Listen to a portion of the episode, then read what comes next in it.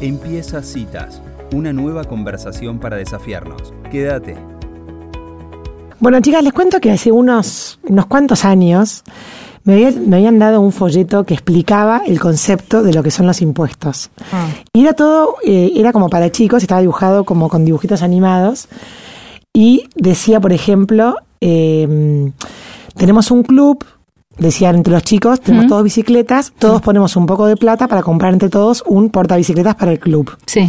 Y ese era un poco el concepto, digamos, de qué eran los impuestos, ¿no? Era como, estaba como explicado amigablemente. Y a mí me gustó mucho la metáfora, dije, qué, qué bueno que está, qué piola que es. Ahora, entre ese dibujito inocente y lo que sucede hoy, con lo que hemos hablado en el otro programa de la renta inesperada y demás, hay tanto trayecto que la verdad, agua bajo el puente.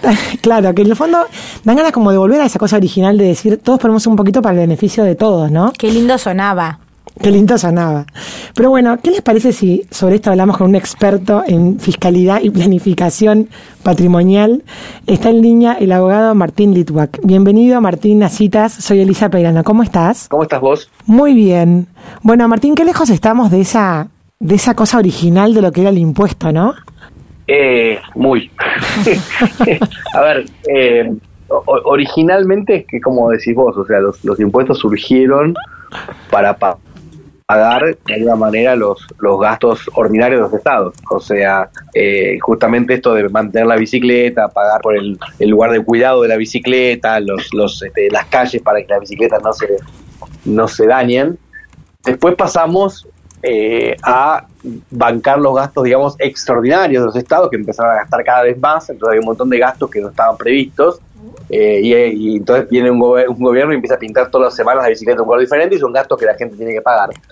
Pero después de eso, cuando ya estábamos acostumbrados a eso, surgieron todas estas ideas de la redistribución de la riqueza, vendamos una bicicleta para darle bicicletas a otros, o este, todo el tema de la equidad, che, eh, pobre que no tiene una pierna, que no puede andar en bicicleta, bueno, y, ahí eso se empezó a complicar todo, porque hoy por hoy son los impuestos para, tantas cosas diferentes que perdió el, sentido original que era justamente eso, eh, bancar los gastos comunes que tenemos en el Estado y nada más que eso. Me encanta que ahora se dio con la metáfora de la bicicleta porque es como mucho más entendible.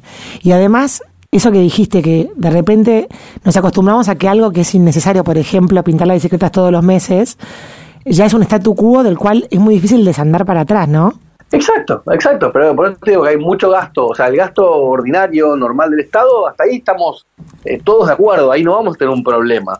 Cuando empezamos en gastos superfluos y después decimos, bueno, eh, vamos a incentivar o desincentivar actividades, eh, porque de vuelta, los, impuestos son señales que manda el gobierno y que apuntan a generar un efecto en la, realidad económica de la, gente, no es que es una cosa neutral. Si yo digo, por ejemplo, tengo que eh, recaudar 100 pesos, si yo lo recaudo de, por ejemplo, el impuesto a las ganancias, tengo un efecto. Ahora, si yo lo recaudo de impuestos al patrimonio, el efecto es otro. Entonces yo tengo que pensar bien cómo quiero recaudar mis impuestos, porque si yo pongo un impuesto al patrimonio alto, como por ejemplo en Argentina y en otros países más, mm. lo que estoy generando es que la gente prefiera no ahorrar, porque ¿para qué voy a ahorrar si después me van a cobrar un impuesto? Ahora, si yo no ahorro, eh, tengo un gran problema que es no hay inversión en el país. Claro. Y eso en Argentina lo estamos viendo. O sea, ¿por qué no hay inversión? Bueno, obviamente hay un montón de cuestiones que tienen con la inflación y demás, y con la falta de seguridad jurídica, pero otras por las cuales no hay inversión es porque no hay un gran stock de ahorro. ¿Y por qué no hay stock de ahorro en Argentina? Porque se lo castiga el ahorro con impuestos. Claro. Eso los países, entre comillas, normales, en general no lo tienen. Tienen impuestos normalmente al consumo y a las ganancias, no tanto al patrimonio o a las transacciones. Y son temas muy importantes que la gente a veces no se da cuenta y dice, bueno, el impuesto, no sé, al cheque está tan mal como el impuesto, como subir el IVA a un punto. No, no está tan mal, son dos efectos totalmente diferentes en la, en la realidad de la, de la economía del país. Y bueno, hay que ser cuidadoso con estas cosas. Em, Martín, esto que estás trayendo me parece, bueno, la razón por la cual te llamamos fue justamente por tu tweet sobre el tema de que Brasil había bajado los impuestos y había recaudado más, la curva de Laffer. Correcto. Este, mm, bueno, vos sí te digo un, o sea, para los entendidos, ¿querés explicarle al ciudadano de a pie qué es la curva de Laffer? A, ver, la curva de Laffer básicamente es una es una, ecuación, un algoritmo representado en una, en una imagen que da una curva que maximiza eh, que busca encontrar el punto donde se maximiza la recaudación impositiva pero dejando a su vez la mayor cantidad de recursos en eh, los contribuyentes. Es el punto donde de alguna manera confluyen el interés del pagador de impuestos y del recaudador de impuestos. Entonces, lo que se dice muchas veces es, si yo estoy a la derecha de la curva, es decir, yo estoy en un país con muy alta eh, tributación, hmm. mucha presión impositiva, eso lo que va a generar es una baja en la recaudación por esencialmente dos vías. Una es el deterioro en la actividad comercial y por ende menos impuestos como, que, como recaudación, y por otro, un aumento en la informalidad en la economía. Es decir, que es lo que pasa en Argentina, es decir, evasión por un lado, y por otro lado, poca actividad económica y por ende pocos impuestos. Del otro lado, eh, si yo me voy para el otro lado, lo que voy a conseguir es que si yo estoy muy a la izquierda de la curva, yo puedo aumentar impuestos y puedo recaudar más. Con lo cual, el punto acá es, no es que siempre aumentar impuestos es malo, eh, conceptualmente yo estoy casi siempre en contra de aumentar impuestos, pero hay países que tienen impuestos muy bajos donde podría llegar a aumentar un poco el impuesto si hay una situación que lo amerite. Ahora, en países como Argentina, por ejemplo, eh, y ya hoy casi todo, perdón, casi todo el mundo, la realidad es que si se baja impuestos, lo lógico es que se recaude cada vez más por vía de vuelta, de mayor actividad económica y menor evasión. De hecho, hay ejemplos de la curva de Laffer eh, a lo largo de, toda la historia económica mundial. Eh, hay un ejemplo muy típico que se habla mucho, eh, digamos, en general en los, ambientes académicos, que es el caso de Irlanda, mm. la década del 2000, que pasó a ser uno de los países más pobres de Europa, el primero que tuvo que pedir un bailout al Banco Central Europeo y demás, a ser los países más pujantes con una drástica baja de impuestos que disparó el PBI a valores eh, récord, pero sin irnos hasta ese momento, ese lugar, en la última reforma tributaria de Trump tuvo efecto Laffer, es decir, eh, se, se, se, dio al, al, individuo mucho más recursos y en el caso de Estados Unidos, con mucho menos, con mucho menos impuestos, recaudó lo mismo. O sea, este, para el Estado fue neutral, la baja de impuestos, pero generó en la gente muchísima plata en los bolsillos. Claro. Eh, entonces, eh, muchas veces el, efecto es ese, es eh, dar una ventaja grande a los individuos con un deterioro mínimo o sin deterioro del Estado. En algún caso, como yo siempre digo, en el caso de Argentina, estamos tan a la derecha de la curva que por eso habrá una discusión eterna en Argentina, mm. que es una discusión para mí tonta en, en, algún punto, que es si bajamos primero el gasto público, bajamos primero los impuestos. La mayor parte de los economistas dicen bajamos primero el gasto y después los impuestos. Lo que pasa es que el gasto, la realidad es que nadie lo baja, porque no hay voluntad política. Claro. Este, y a veces esto es como cuando estás en la casa, tú, vos estás en tu casa, bueno, decís, che, voy a bajar el gasto por si me quedo sin trabajo entre tres meses. Decís, uy, me quedé sin trabajo, listo, bajo el gasto. Claro. Y eso tiene que pasar. Entonces, eh, yo eh, creo que en Argentina, por cómo están las cosas, hay que bajar drásticamente impuestos. Y siempre le digo a los políticos cuando hablo con ellos, miren que hasta les puede pasar algo positivo, que es que tengan más plata para malgastar ustedes después. Claro. Porque puede ser que se recaude más en Argentina con impuestos bajos. Eh, de vuelta, yo muchas veces lo que lo que explico con el tema del gasto y el impuesto, al menos es mi posición particular, que puedo estar equivocado, pero es la que yo considero que es correcta, eh, comparo mucho el tema del, de la relación de impuesto y gasto con lo que uno, con un tratamiento para bajar de peso. Entonces, para que la gente lo entienda, es fácil. Si yo digo, a ver, en un país normal, un país normal, no en la locura que es Argentina, uno diría sí, ¿sabes qué? Baja un poco baja un poco el gasto público, cuando estés un poco mejor, bajamos los impuestos y vamos a ir acomodando las cosas. Que es como cuando vos vas al médico con 5, 6, 7 kilos más, y pensás que come un poquito menos, hace un poquito de actividad deportiva y vas a ir bajando. Ahora, cuando llega al, al, al, médico un, un, gordo mórbido con 25 o 30 kilos más, el médico dice, ¿sabes qué? Vamos a hacer un bypass gástrico en este momento, después acomodamos al resto pero hay que salvarte la vida. Te hace el riesgo de tener un paro cardíaco, ya mismo vamos al quirófano. Y en Argentina lo mismo, es, no me importa más nada lo que están diciendo el gasto público, es, ya bajamos impuestos, porque el nivel de impuestos es tan alto que no hay actividad económica posible en Argentina. Claro. En Argentina lo sumo, si sos empresario, lo sumo no perdés, pero ya nadie gana plata en Argentina. Total. Entonces, o cortás por lo sano, o vas a tener un problema grave. Totalmente, Martín. Además, incluso habiendo, o sea, hicimos una nota acá con Javier Iguacel que bajó tasas, tasas municipales y recaudó 40% la, o sea, viendo un caso concreto que funciona, o sea, y viendo, es como que es algo tan estudiado, como decís vos, que la conversación pareciera como que va en círculos porque no, se hace lo que hay que hacer. Es como, es como si se supiera ya la respuesta.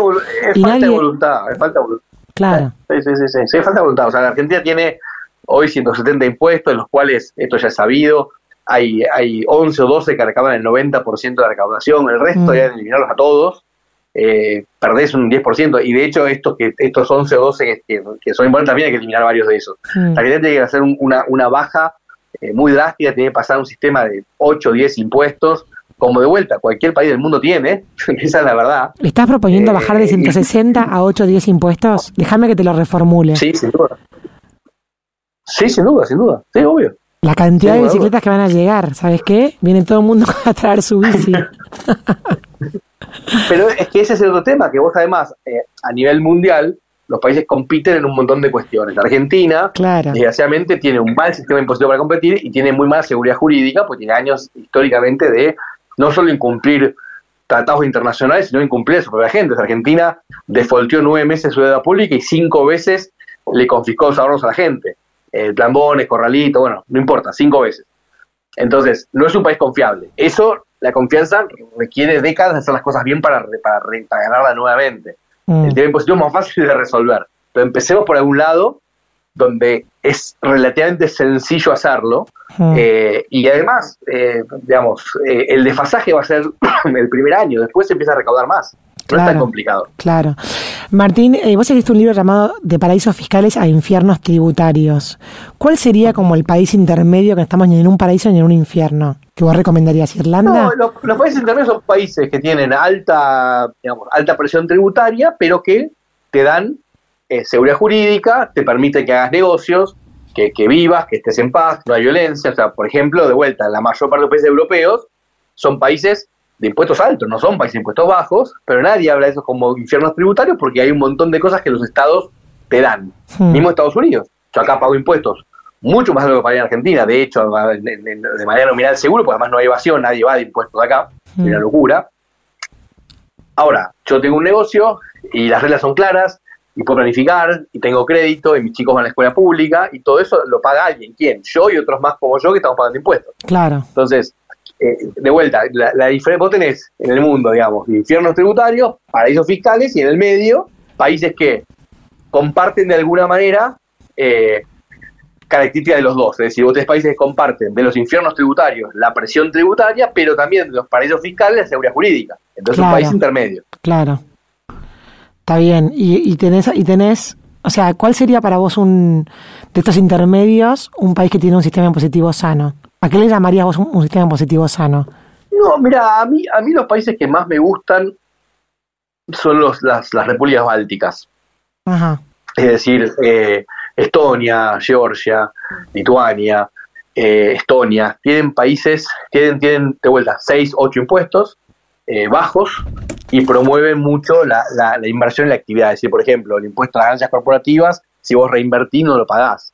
Entonces son pequeñas cosas que hacen que uno eh, de, vuelta, si vos tomas el, tema impositivo como un sistema de, alocación de incentivos, hmm. vos lo que querés es que la gente en tu país labure, contrate eh, y genere impuestos y, punto. Entonces, eh, esos países este, tienen un buen sistema. Después hay países europeos que funcionan bien, a mí los países europeos, digamos, países europeos no ex Unión Soviética, por, por otra manera, hmm. que son países que, si bien tienen impuestos, este, tienen impuestos altos y tienen, tienen todo esto que decíamos de seguridad jurídica y demás, la verdad que tienen un estado benefactor demasiado grande, entonces ya se tornan muy pesados. O sea, países como Francia, como España, no son ni remotamente Argentina o Bolivia, eh, pero tienen impuestos muy altos, podrían tener impuestos menores. En cambio, los países bálticos eh, están bien. Por supuesto, a mí como modelo me encantaría, eh, digamos, que, que, Argentina fuera un, esté lo más cercano posible a ser un paraíso fiscal, pero como el tema del paraíso fiscal no tiene que ver solamente con la carga tributaria, sino también con un tema de seguridad jurídica. Argentina realmente no podría hacerlo por muchas décadas. O sea, tendría que bajar impuestos, por supuesto, pero además debería generar eh, un track record de seguridad jurídica que le va a costar décadas este, generar. Claro, claro. ¿Y en Latinoamérica qué sería, qué sería un país, digamos, en el rumbo correcto? ¿Paraguay, por ejemplo?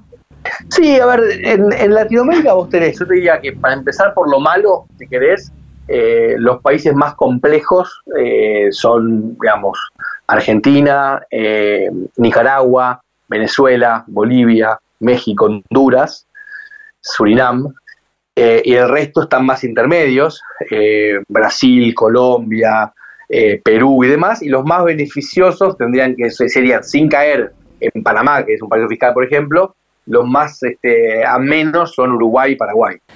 Qué interesante. Martín, bueno, antes de, de, cerrar la entrevista, toquemos brevemente, vos escribiste el libro sobre el tema de la planificación del patrimonio y, y por ahí de celebrities o de deportistas o de gente que, que tiene un patrimonio, digamos, que, que, tiene que administrar correctamente.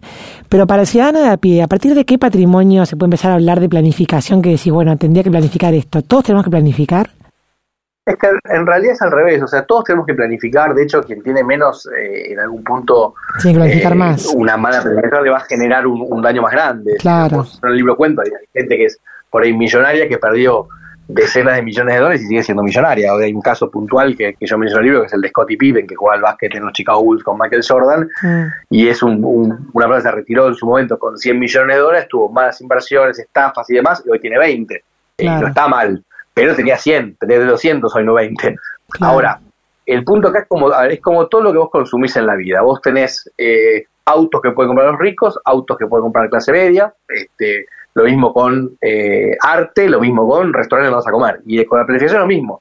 Hay herramientas complejas que solamente alguien con mucha plata las puede usar, y herramientas sencillas que eh, gente sin muchos recursos los puede este, llegar a usar. Por ejemplo, para hacer un ejemplo bien básico, si, si yo lo único que me preocupa de mi patrimonio es cómo dejárselo más simple a mis hijos el día de mañana y tengo algo muy chiquito, bueno, por eso un testamento es una forma de planificación patrimonial que es eh, muy barata y que me va a ayudar a dejar más fácil eso que tengo ganas de dejar a mis hijos.